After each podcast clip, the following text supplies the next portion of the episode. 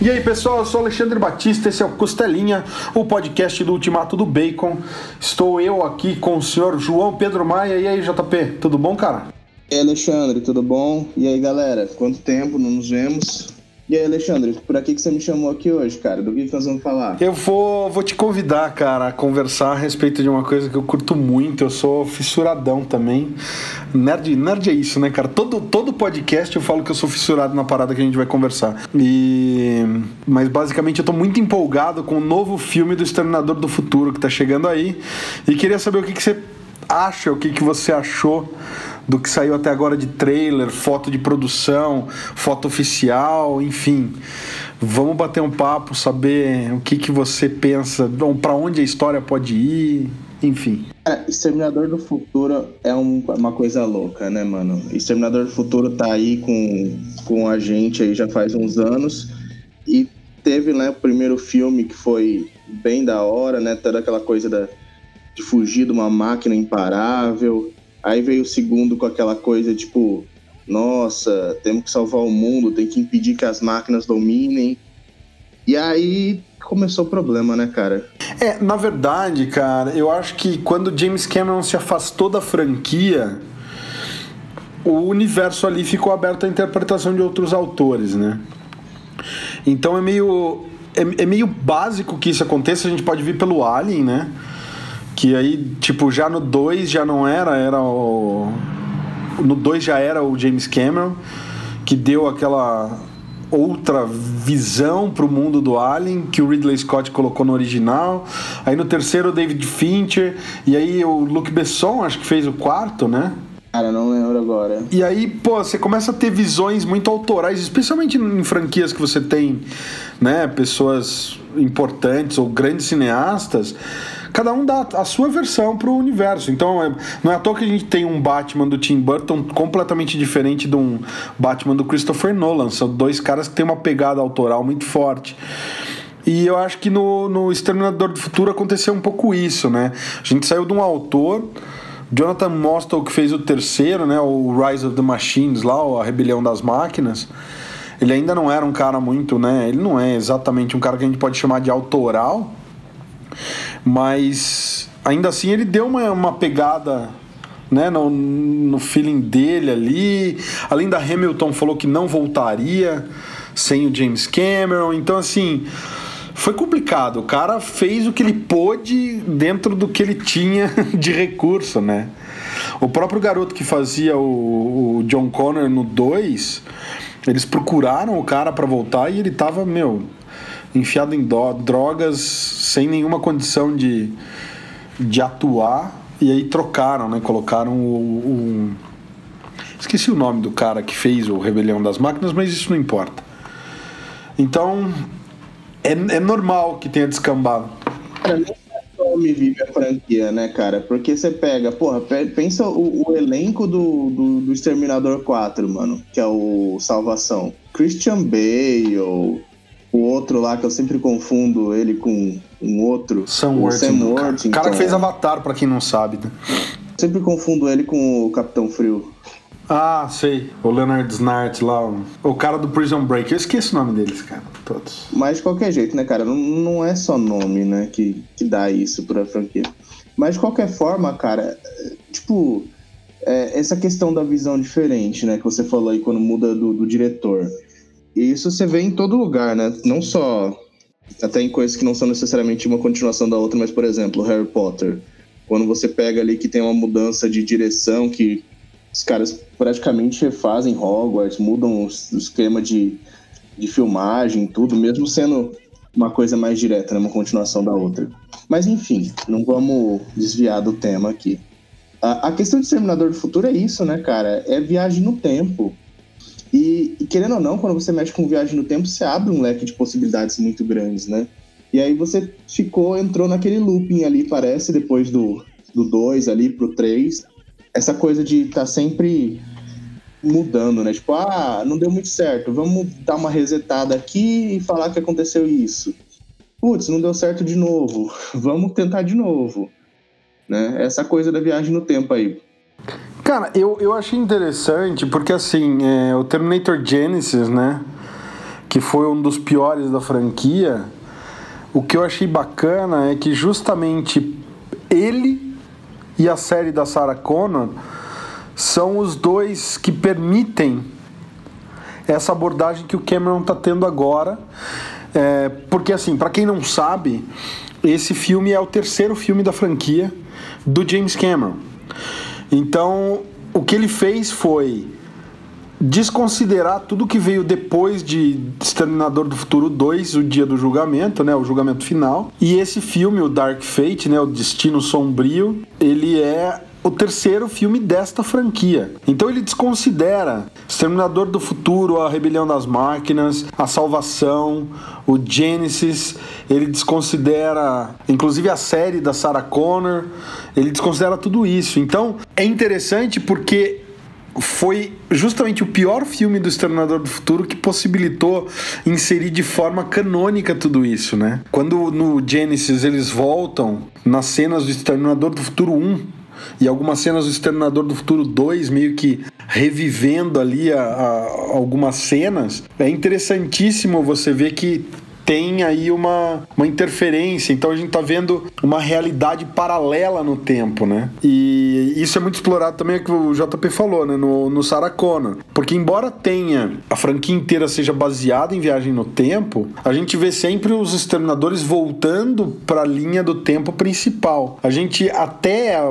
a Sarah Connor Chronicles e até o Genesis, a gente não tinha nenhuma alteração na linha do tempo principal, né? É, mesmo o dia do julgamento ele era um evento futuro que estava sendo estavam tentando evitar, né? E daí no, no Rebelião das Máquinas é meio que assim, ah, a gente só adiou, mas ele vai acontecer de toda forma. Então, enfim, eu acho muito legal porque por mais instrumento de roteiro que isso seja, essa é a essência da franquia, né? E é justamente isso, né, cara? A, a série da, da Sarah Connor, ela é, é a primeira a fazer isso, porque o que acontece, né? Como você mencionou, a Linda Hamilton ela não quis voltar para o 3, né? Sem o James Cameron, então eles fizeram aquele negócio, tipo, ah, ela, eles salvaram, né? O, salvaram o futuro, né? Adiaram o dia do julgamento, que era em 1997, 29 de agosto de 1997. Beleza, eles adiaram, só que a Sarah Connor, eu não lembro se. Agora eu não lembro exatamente se no 2 eles já mencionam que ela morreu de câncer. No 3, é, ela morreu de câncer. É, no 3, é, no 3. É, e aí o que que acontece? Então, o Sarah Connor Chronicles ele já se passa, já começa diferente aí, né? Já desvia do 3 nesse momento. Porque o que acontece? Um, um exterminador do futuro, né? É, outro exterminador, né? Porque a série também já coloca mais mais alguns exterminadores, né, na, da franquia. E ele volta, né, avisa para Sarah Connor que ela vai morrer e leva ela e o John Connor pro futuro. E aí já causa de novo outro, outra mudança, né? Porque aí o que que acontece? Você já não tem mais a Sarah Connor morrendo ali, o, o John Connor, então, que estaria ali naquele período já some, né? Só reaparece mais para frente, aí tem essa mudança. Mas tudo isso está descartado agora pro Dark Fate, né? Pelo que eu entendo, pelo que eu pelo que eu entendi do trailer. Então, alguma coisa, alguma coisa acontece ali, né? Realmente a gente não tem como saber o que vai ser aproveitado ou não.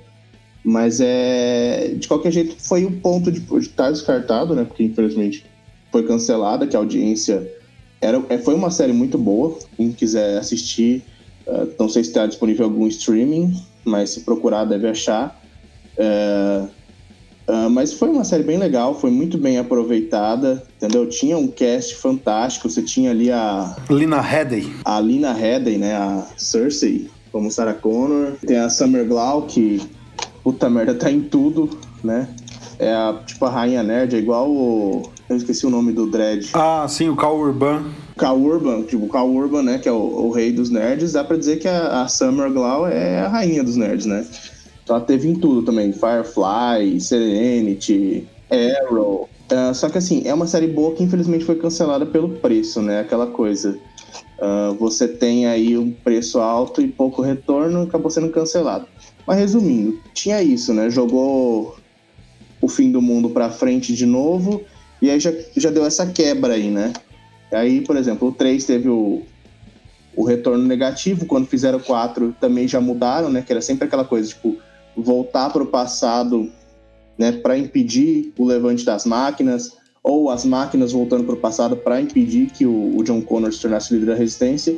E aí, chegando 4, você tem então essa mudança total, né, Alexandre? Que é tipo, não se passa mais no passado, você está vendo ali uh, em tempo real, por assim dizer, né? A guerra entre os humanos e as máquinas. Cara, eu acho o Salvação um dos que ele, ele mais destoa do, do feeling que tem a franquia, né?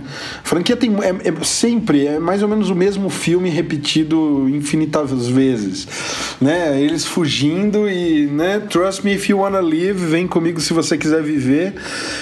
E o 4, ele, ele parece um filme de futuro distópico qualquer, sabe? Ele tem uma cara meio de fuga de Los Angeles, fuga de Nova York. Ele tem aquela coisa de, sabe, é meio Mad Max ali. Tem um quê meio de Riddick, meio de Alien pelo menos para mim, sabe? Ele é um filme com ciborgues e uma guerra entre.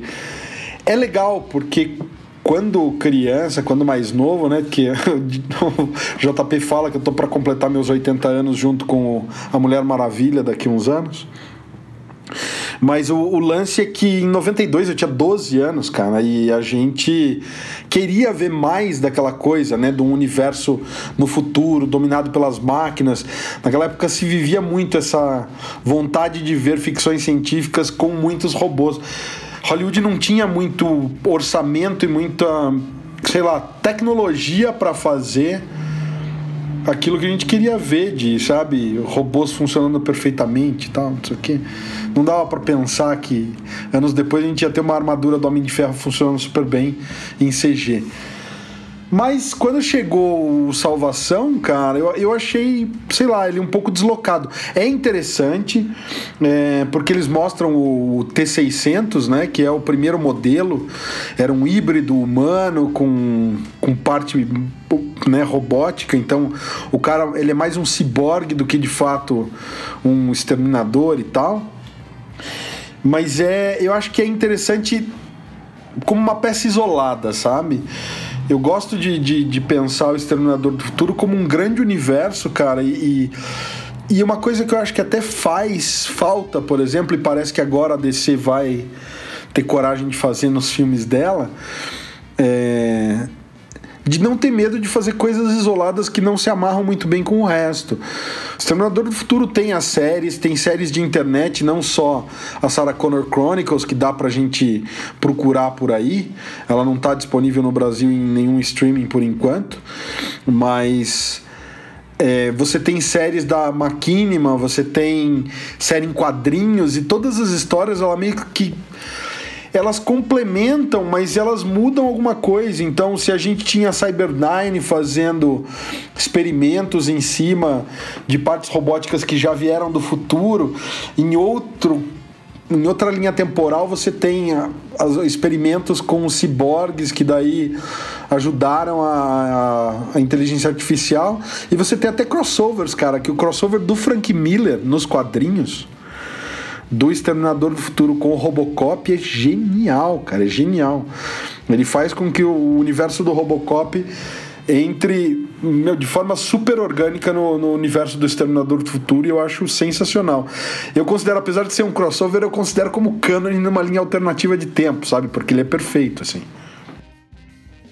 É, realmente, é uma coisa bem interessante, mas é isso que você falou mesmo. É que o, o, o 4, né? O realmente, se parar para pensar em termos de, de facilidade de produção ali de algumas coisas, o 1, 2 e o 3, por se passarem no, no presente, né, só tinha que ter um certo esforço ali para construir o próprio exterminador, né, com toda a parte mecânica dele no 1, no 2 aí já teve a, a diferença do, do cara lá do, do, do, de metal que ele é feito, o vilão, né?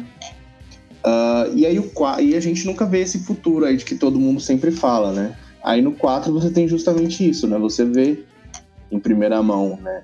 O que está acontecendo no futuro, como é a tal da resistência do John Connor. é, é, como se eles colocassem na tela uma coisa que a gente imaginava lá desde lá de trás. Cara, né? tem, tem mais uma coisa que eu acho legal, que assim, no final das contas, o Salvação, ele meio que explora o, uma atração do parque da Universal em Orlando, né? Que era o Exterminador do Futuro 2, eu não lembro qual era o subtítulo.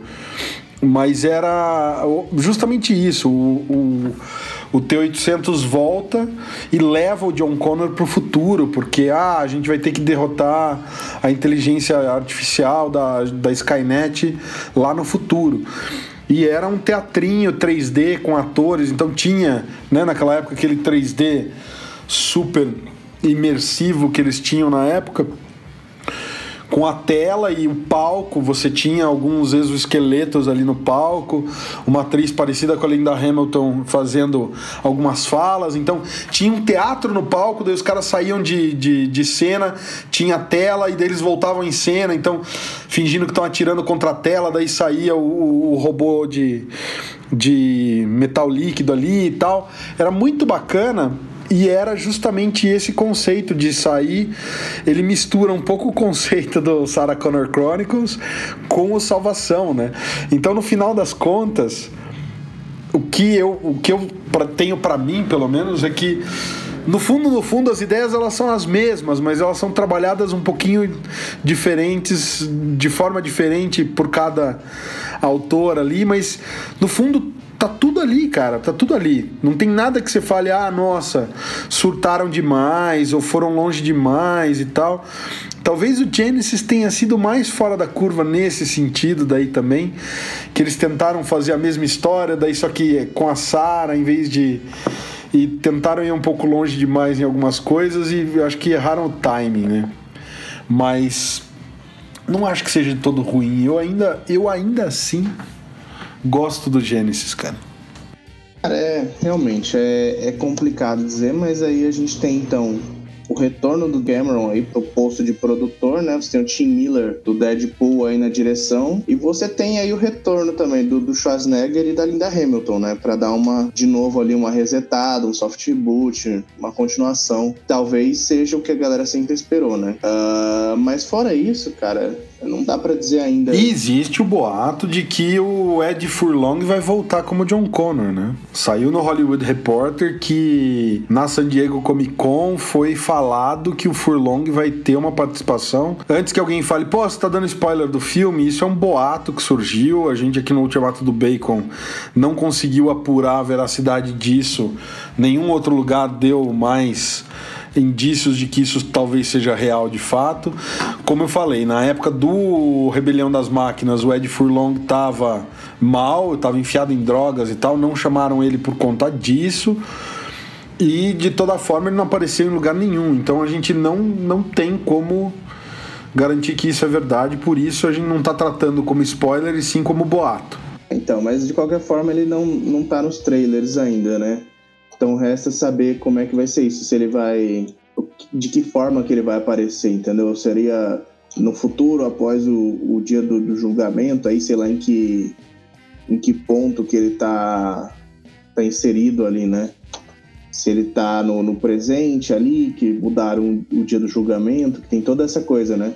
Do próprio segundo trailer, uh, uh, o, a exterminadora, não sei o que que é, né? Que já mudaram a tecnologia de novo, então não dá para dizer modelo, como ele é, o que, que ela faz. Ela, na verdade, ela é uma. Ela é uns, pelo, pelo que ela fala no trailer, ela é uma humana modificada, né? Melhorada. Então ela, na verdade. Seria uma ciborgue, né? Não, então, pelo que parece, assim, ela tem implantes tecnológicos, mas ela não chega nem a ser uma ciborgue entendeu? Ela tem melhorias genéticas, biogenéticas ali. Eles estão dando aquele passinho que a gente estava discutindo no podcast do Matrix que talvez possa acontecer. Ela não chega nem a ser uma ciborgue, entendeu? Então ela tem uma, um Google Glass nos olhos ali, mas acho que não. não sei, cara, é aquela coisa, né? É, talvez ela seja e, e não sabe. Tem sempre isso, né? Em vários pontos da série, né?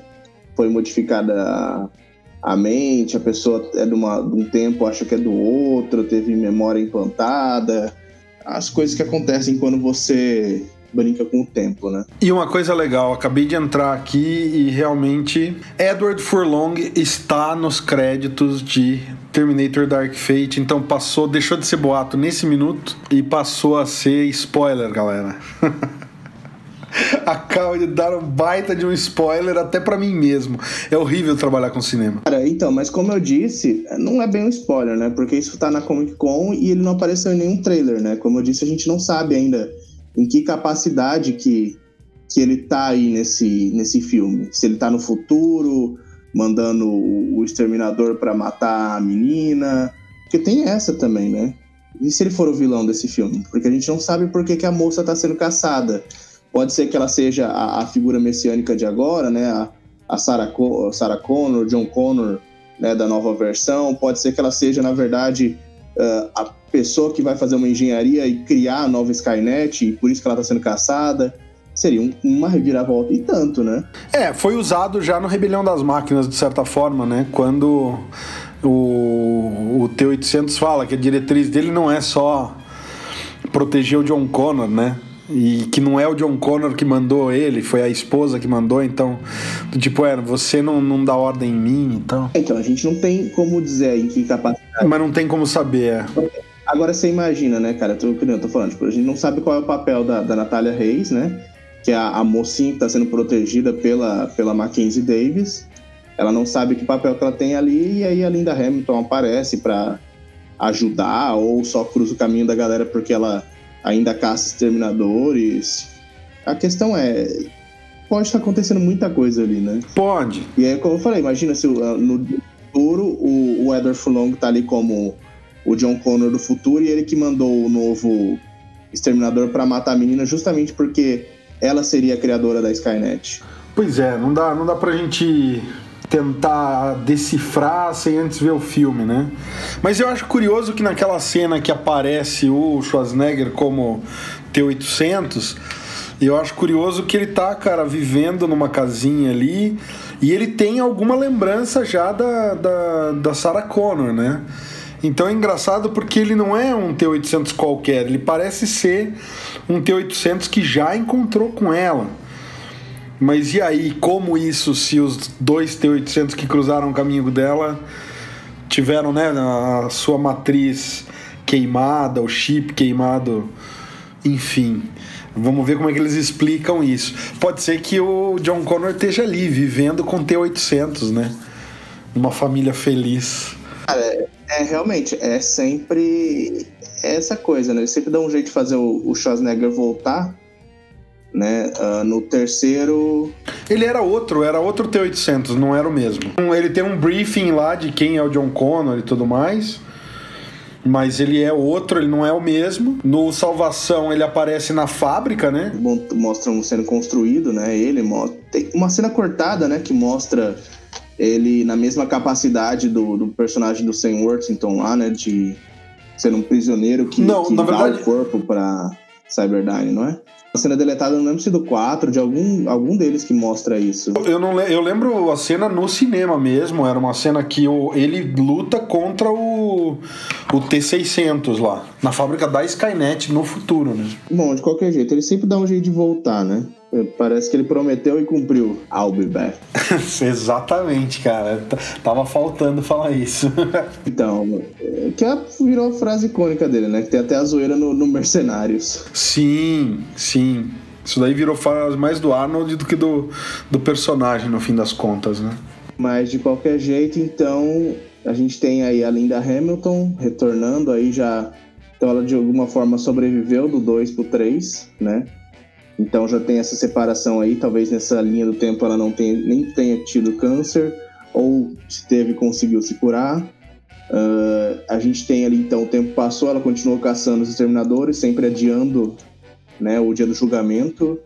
E aí, como a, a moça fala né, no, no próprio trailer, ela não impediu, né? Ela só adiou. O futuro ainda é sombrio, né? É, vamos ver. Eu acho bacana esse novo, né? Esse novo modelo, né? Um ser humano é, geneticamente avançado, modificado, né? Que é a, a Grace lá, a Mackenzie Davis.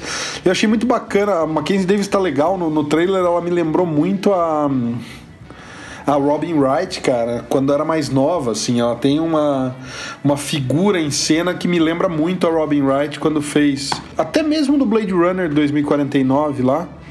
Eu acho que tem muito da, da pegada de atuação que a Robin Wright tem, e fisicamente o biotipo parecido, achei interessante. O Gabriel Luna parece muito bem como exterminador.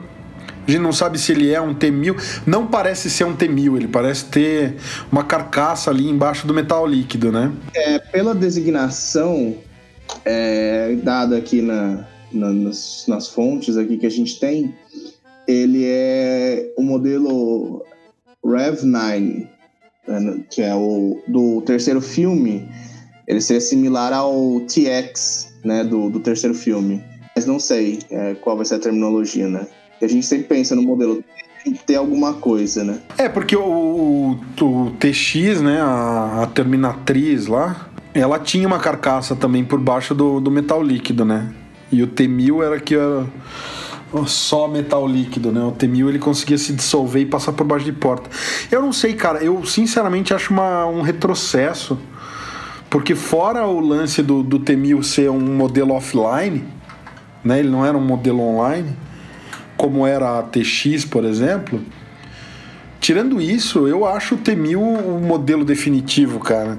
Você quer um. Cara, é metal líquido, sabe?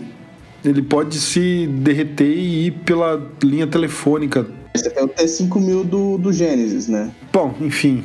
É que eu, eu não considero muito Gênesis, cara. Eu acho que no Gênesis eles perderam a mão um pouco demais, assim. Não, não, realmente, não sei, cara. Não, as designações aí dos T's aí, realmente é. A gente vai ter que assistir para ver, né? Mas aí fica essa mais uma tentativa aí, né? Esse seria, na verdade, então o 3, talvez, né? Da forma. Provavelmente não seria o 3 como o James Cameron teria, né, planejado na época, mas é, é o 3 do James Cameron, né? Cara, eu acho muito legal. Eu acho muito legal mesmo, porque ele não. É o que eu falei, ele não cancela os demais, ele não deleta os demais, eles só estão existindo numa realidade paralela ali. E fica aberto à interpretação. Acho que a genialidade da coisa é essa, né? O que gosta mais do, do, do, dos momentos canônicos do Cameron vai poder seguir essa linha cara que gosta do universo como um todo vai ler os quadrinhos, vai ler, vai assistir tudo que tem, né? Vai ter todas as coisas de Exterminador do Futuro e vai ser feliz. E quem não gosta de nada disso vai ficar falando que ah, é cinema sem cinema, que não é filme de arte, o caramba. Então, eu acho que o bacana é isso. Ele, ele põe um produto aí que é legal, deve dar uma, uma revitalizada na franquia que tá desde o Gênesis está meio caidinha e deve ser meio mais do mesmo, mas é o que a gente quer ver. Bom, não sei, cara. Vamos ver aí. É um negócio a esperar. Uh, o Exterminador do Futuro, uh, Destino Sombrio, estreia então aqui no Brasil no dia 31 de outubro, se eu não estiver redondamente enganado. É isso aí mesmo. E eu vou estar tá lá para conferir, cara. Vamos ver aí o que, que vem aí e bola pra frente, cara.